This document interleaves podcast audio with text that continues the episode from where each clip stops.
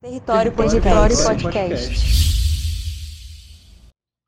Seja bem-vindo você que é de Nova Iguaçu e é da Baixada Fluminense, e você também que não é de Nova Iguaçu e nem da Baixada Fluminense. Eu sou o Thiago Querques, escritor e jornalista, e está começando o Território Podcast. Solta a vinheta aí, Elisa! Hoje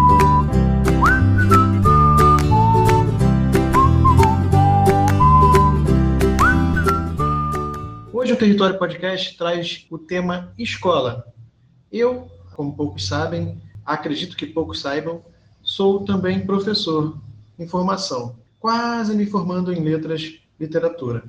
Então, dentro desse universo literário, trago para vocês um trecho de O Ateneu, de Raul Pompeia, de 1888. Antigo? Sim, mas um clássico é um clássico. Vamos a ele.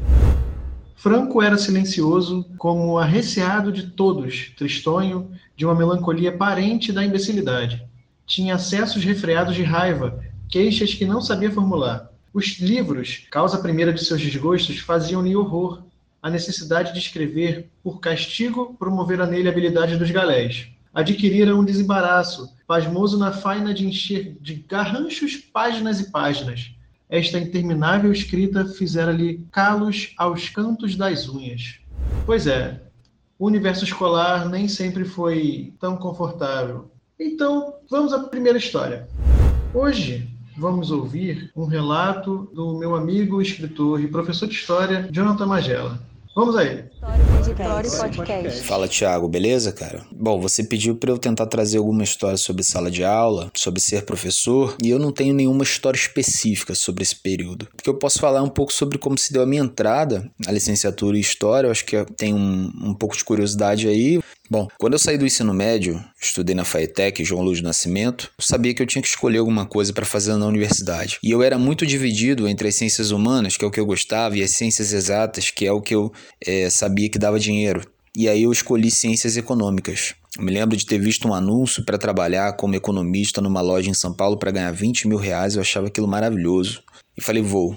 Aí passei no vestibular da Rural, na época ainda não era Enem, eu tô falando de 2009 e passei seis meses estudando no Leopoldo, na Rural, funcionava ali, e seis meses no Instituto Multidisciplinar no campus Nova Iguaçu da UFRJ mas durante esses períodos eu não passei em cálculo nenhuma vez. É, na verdade, eu acho que eu nem fazia prova, cara. Também era uma época de muita boemia, assim, muita cerveja ali na Praça Santos Dumont, por exemplo. Então, meio que a universidade rural para mim foi um, uma lacuna, assim, eu não aprendi praticamente nada.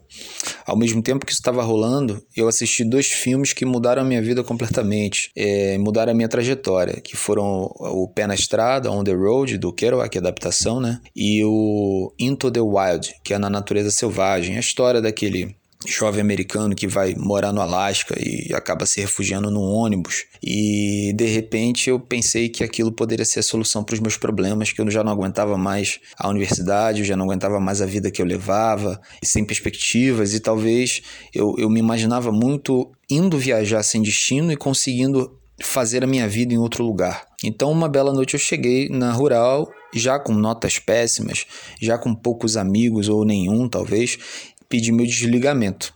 E saí dali me sentindo o revolucionário, né? O revolucionário não no sentido marxista, mas no sentido assim, é, pessoalmente revolucionário, internamente revolucionário, sabe?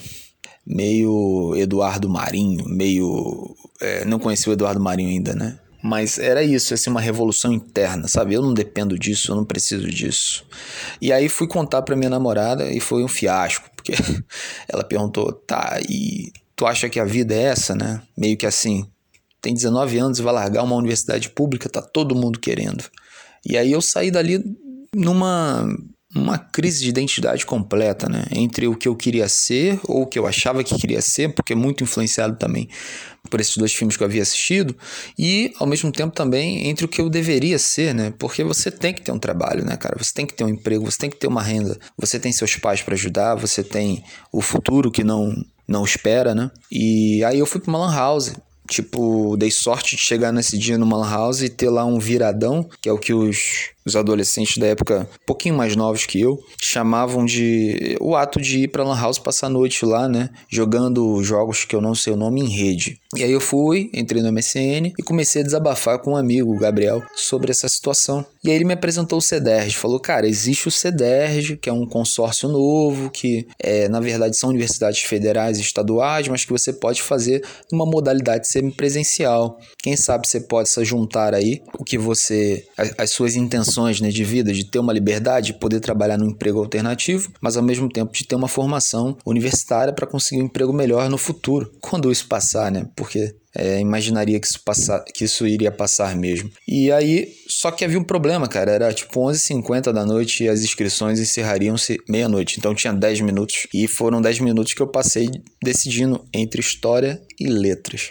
E optei por história. Por história, a relação candidato-vaga em Caxias era muito alta e em Nova Iguaçu não tinha. Como eu estava muito desligado dos estudos nessa época, eu coloquei Miguel Pereira já imbuído por esse pensamento de ir buscar uma nova realidade em outro lugar. Embora Miguel Pereira fique apenas a 80, 80 quilômetros de Nova Iguaçu, né, e tem até uma, um caminho mais rápido por Tinguá, para quem conhece. Mas foi muito bacana estudar em Miguel Pereira. O começo da faculdade de História também foi péssimo. Eu repeti diversas disciplinas nos primeiros semestres, mas assim, do terceiro para frente eu engrenei. E foi mais ou menos nessa época, ali sim eu fiz amigos, ali sim eu fiz uma, uma pequena comunidade, passava alguns finais de semana lá na casa de um amigo muito querido chamado Francisco, que aliás tem uma importância muito grande na formação do PT de Nova Iguaçu. E foi ali que saindo do, do, do polo universitário, né? Que funcionava numa escola no bairro de. É, não me lembro agora, mas é o primeiro bairro de Miguel Pereira, logo no final da serra. Eu saindo ali, tinha uma mesa de botequim na frente de uma casa escrito Pegue o que for ler. E eu nunca havia lido um livro na minha vida. E eu fui ali e havia diversos livros, uma pilha de livros, assim, tipo uns 40 livros. E aí eu peguei uns quatro livros, assim, livros que são fundamentais na minha vida até hoje. Eu peguei ali um Milan Kundera, de quem eu me tornei super fã. Eu peguei o Lima Barreto, o qual eu respeito muito a escrita e acho super competente quanto escritor e sem falar na representatividade.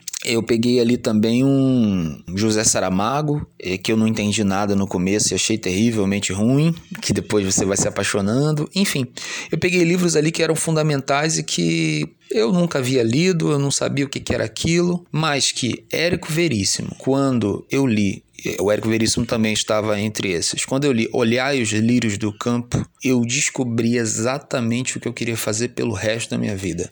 Eu queria tentar fazer com que outras pessoas sentissem o que eu senti ao ler o Érico. Foi uma experiência incrível, uma epifania tremenda e a partir disso eu comecei a frequentar um sebo em Nova Iguaçu que fica, ficava né, ali entre Otávio Tarquino e Nilo Peçanha que vendia livros do Érico a um real e eu comprei quase tudo e me tornei um leitor assíduo do Érico. Hoje esse fanatismo passou, mas foi muito importante. Para fechar essa história, eu acho que tem fracassos, eu acredito muito nisso até hoje, sabe? Tem fracassos que te levam a caminhos inesperados. Então eu acredito muito na força desses fracassos. Eu acredito muito assim que parece ruim, na verdade é só algo que está te levando para um caminho imprevisto. E esse caminho imprevisto pode ser bom, pode ser pior também, mas pode ser bom à medida que você dê a ele, é, que você busque nele algum, algum olhar diferenciado. Então o fato de eu ter ido muito mal na rural o fato de eu ter me desligado dessa universidade, é, foi o que me trouxe aqui até hoje, essa trajetória. Se eu continuasse fazendo ciências econômicas, eu tenho certeza que não seria escritor, eu tenho certeza que não teria conhecido, por exemplo, o seu trabalho, o trabalho de gente fantástica, não teria participado do Aleatórios e não teria me tornado professor de história, que é algo que também compõe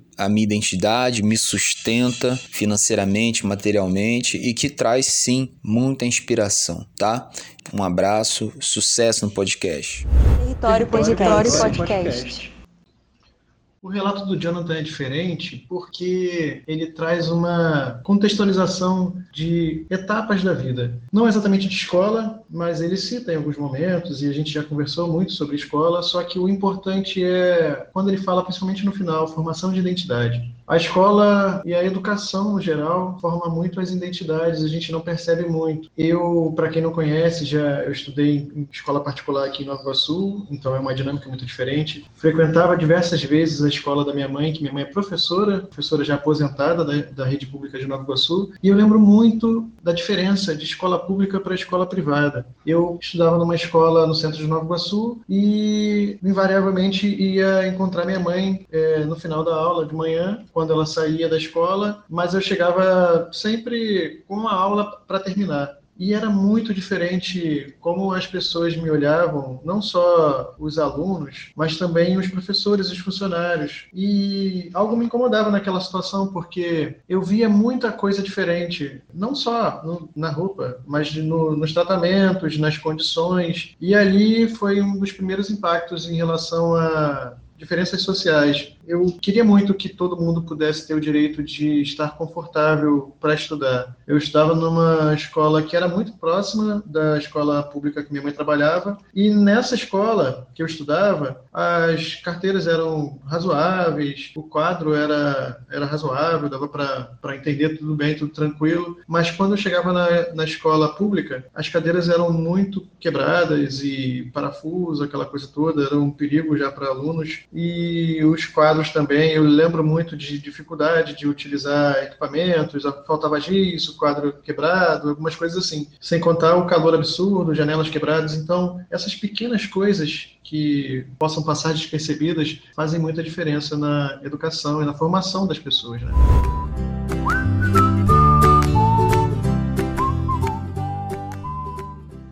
Seguindo nos relatos dos professores, trago agora no Território Podcast o depoimento da Michelle Abraão, professora da Rede Pública de Nova Iguaçu, e vamos aí.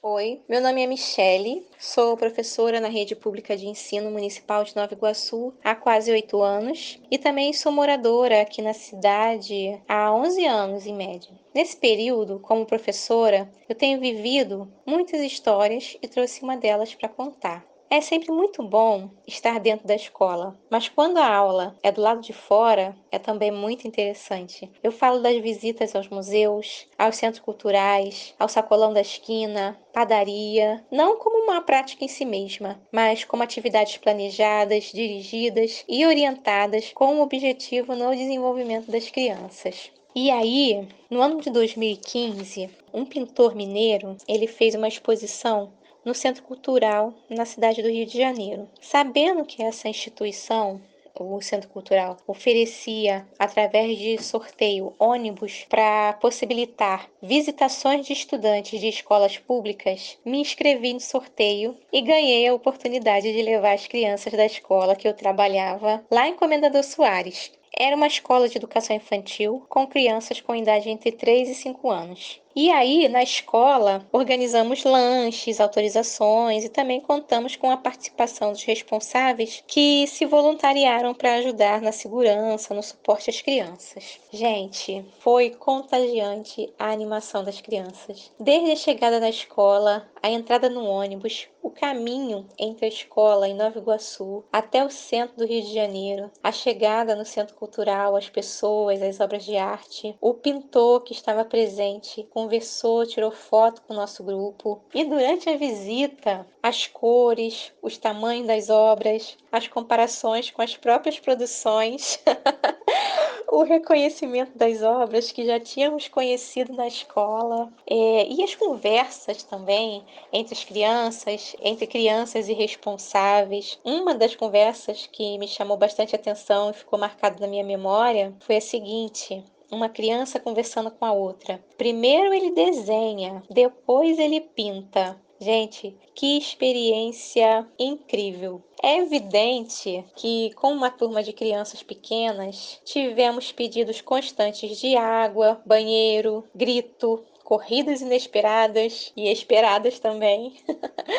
também tivemos falatórios, encantamentos e descobertas. Bem, tivemos nessa visita uma aula expositiva que possibilitou a apropriação de muitos conhecimentos pelas crianças. Naquele dia, a gente teve uma sala de aula expandida e uma, uma oportunidade né, para que os filhos e filhas da classe trabalhadora de Nova Iguaçu tivessem acesso ao conhecimento científico, estético e ético para a compreensão de um mundo em sua complexidade, com o horizonte na emancipação. O que também acontecia na escola, mas naquele dia a nossa sala de aula ganhou outras dimensões. Bem, é, essa experiência trouxe também para mim um fortalecimento da ideia de que a escola ela não é a única instituição responsável pela educação das crianças, como também não é o único lugar de apropriação do conhecimento. Enfim, esse foi um dia de docência aqui em Nova Iguaçu. Saímos, voltamos e contamos as novidades.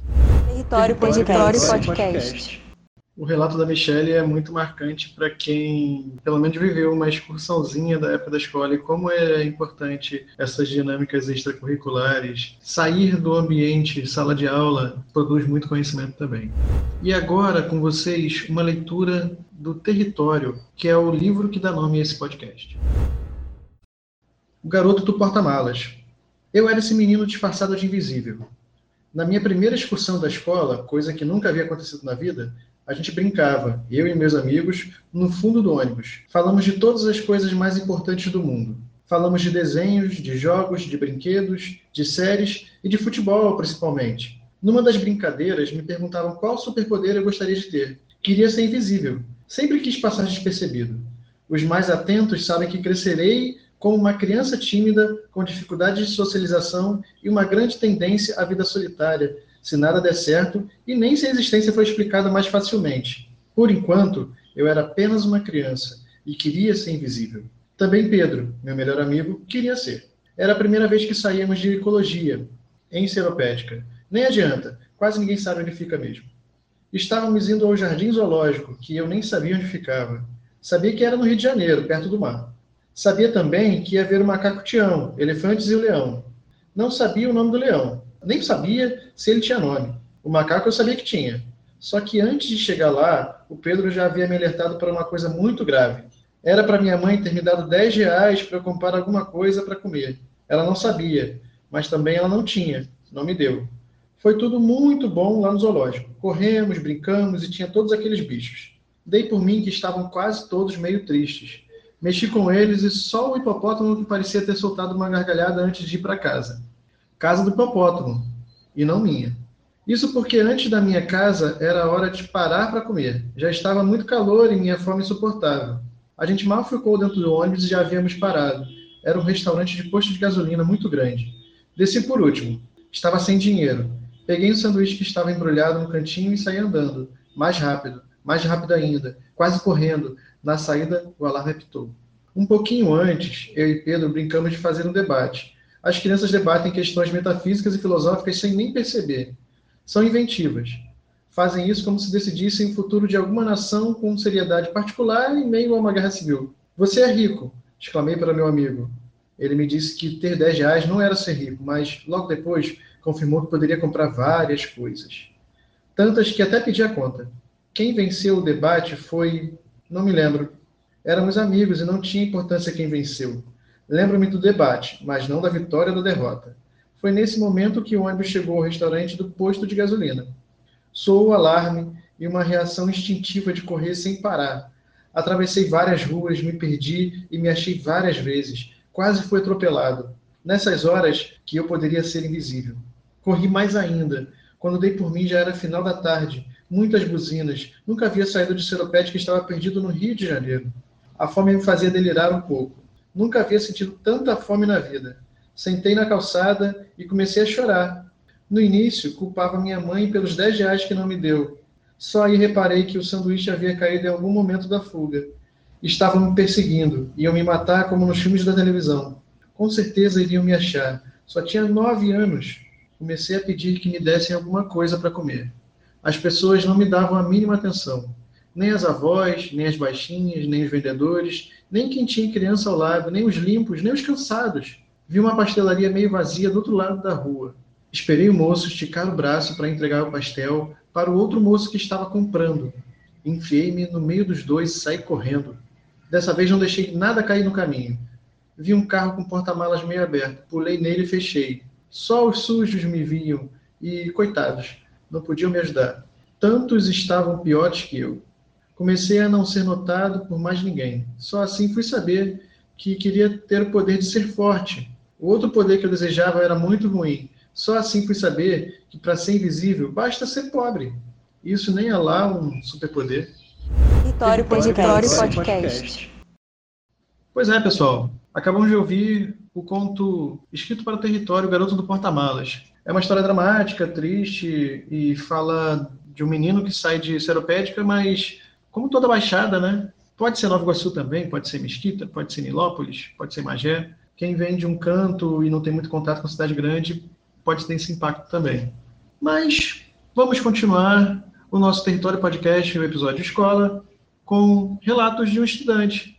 Fernando, meu primo, é, ele vai contar umas histórias de jovem, de adolescente, e quem nunca viveu algumas confusões na escola, né? Vamos a ele. Fala pessoal, tá falando aqui é Fernando, primo do Thiago. Sou morador de Nova Iguaçu desde que eu me conheço por gente. Só nasci em outro lugar, mas o resto foi tudo em Nova Iguaçu. Como tá aí o podcast de histórias engraçadas na escola, acredito que eu tenho uma, um monte de histórias engraçadas. E eu parei aqui para lembrar de algumas. Teve uma vez na escola, passei de escola pro Rio Planet. Aí tinha no ônibus gastando, ela zoando. Aí começaram a brincadeira de ficar batendo nos outros no ônibus. Aí o bobão foi na brincadeira, entrei na brincadeira. Aí, tipo assim, falava merda, já ela vinha, ele, ô, oh, sabe, já batendo. Aí teve um, um amigo que falou uma merda lá, aí já foi lixar ele. Já, pum, bum, bum. A primeira vez que eu entrei, bati, bum, bati. Aí veio a professora, mano.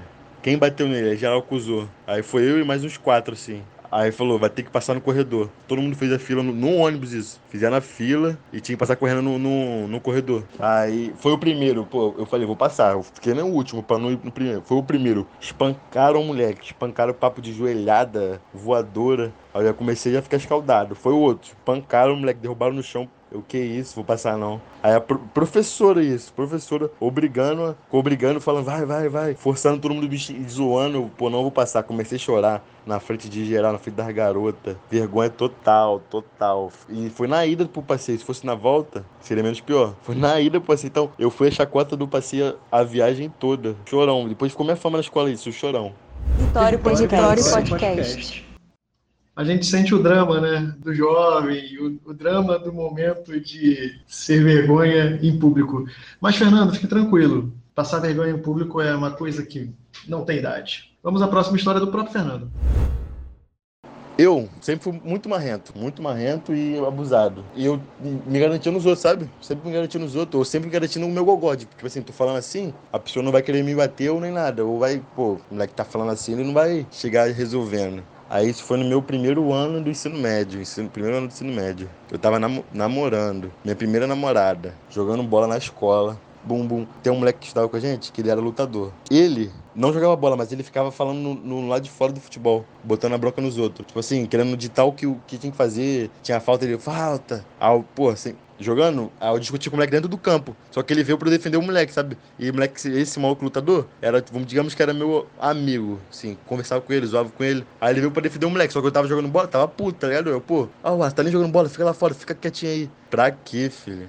O moleque entrou no campo, botando dentro da minha cara já, querendo me bater. Aí eu, tenho medo de tu não, Alas, tenho medo de tu não, tá maluco? No dia que eu tiver medo de tu, eu mudo meu nome.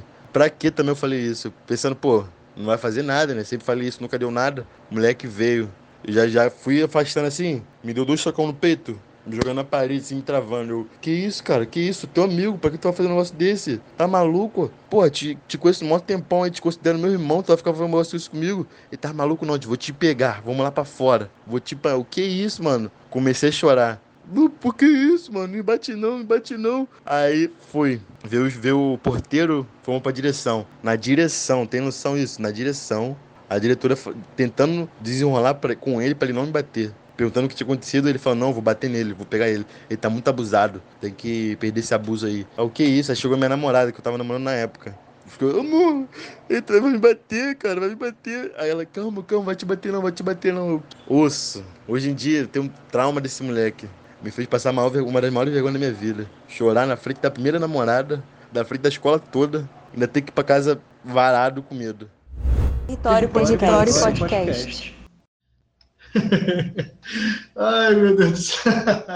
Me lembrou muito aquele filme Te Pego Lá Fora. É um clássico da Sessão da Tarde. Se você não assistiu, assiste. Estava olhando da janela e acabei de avistar o Fernando correndo ainda, desesperado para não apanhar do menino da escola. Cara, é brabo, é brabo. Fernando, fiquei com pena de você, do choro, de ser mais uma vez chacota na frente da escola toda. Mas, para quem está ouvindo, o Fernando deu a volta por cima e agora é chacota não só na escola, mas na frente de todo mundo.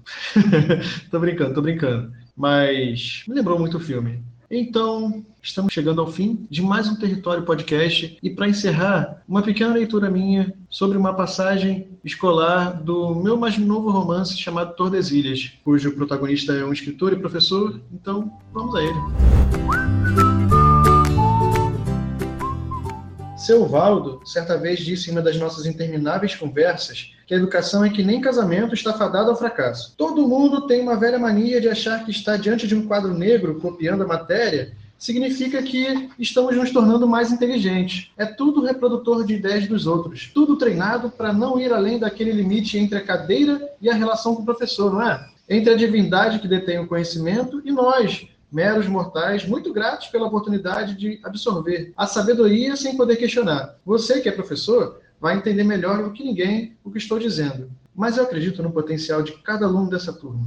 Tem um que pode ser presidente de qualquer empresa pela qual ele se apaixonar. A menina que senta na primeira fileira tem muito a cara de futura presidente do Brasil. Já lá no fundo tem a magrinha com jeito de que vai cantar muito bem pelos palcos do mundo. A amiga dela só vejo como advogada trabalhista. O mocinho ali, de olhos arregalados, será ou chefe de restaurante renomado ou modelo de carreira internacional. Outro, jogador de basquete e depois empresário. A minha aluna preferida será a escritora, ou roteirista de séries para televisão. Já do lado dela será professora universitária. Tenho esperança em todos. Não sou o mais simpático professor e digo para outro que professor muito simpático não significa ser excelente professor. Às vezes é o contrário. Vitório Podcast. Podcast. Esse foi o trecho de Tordesilhas, o meu romance, que será republicado agora em 2021 e estamos chegando ao fim de mais um Território Podcast. Espero que vocês tenham gostado das histórias. Cada episódio tem sido uma experiência muito diferente, muito variada. E peço que vocês passem para frente. Se vocês tiverem alguma ideia, podem mandar para a gente, para as nossas redes. No Instagram estamos em Território Podcast. E ficamos por aqui em mais um Território Podcast. Grande abraço. Este podcast foi viabilizado pelo incentivo da Lei Aldir Blanc do Governo Federal, da Secretaria Especial de Cultura, da Prefeitura de Nova Iguaçu, da Secretaria Municipal de Cultura e da FENIG.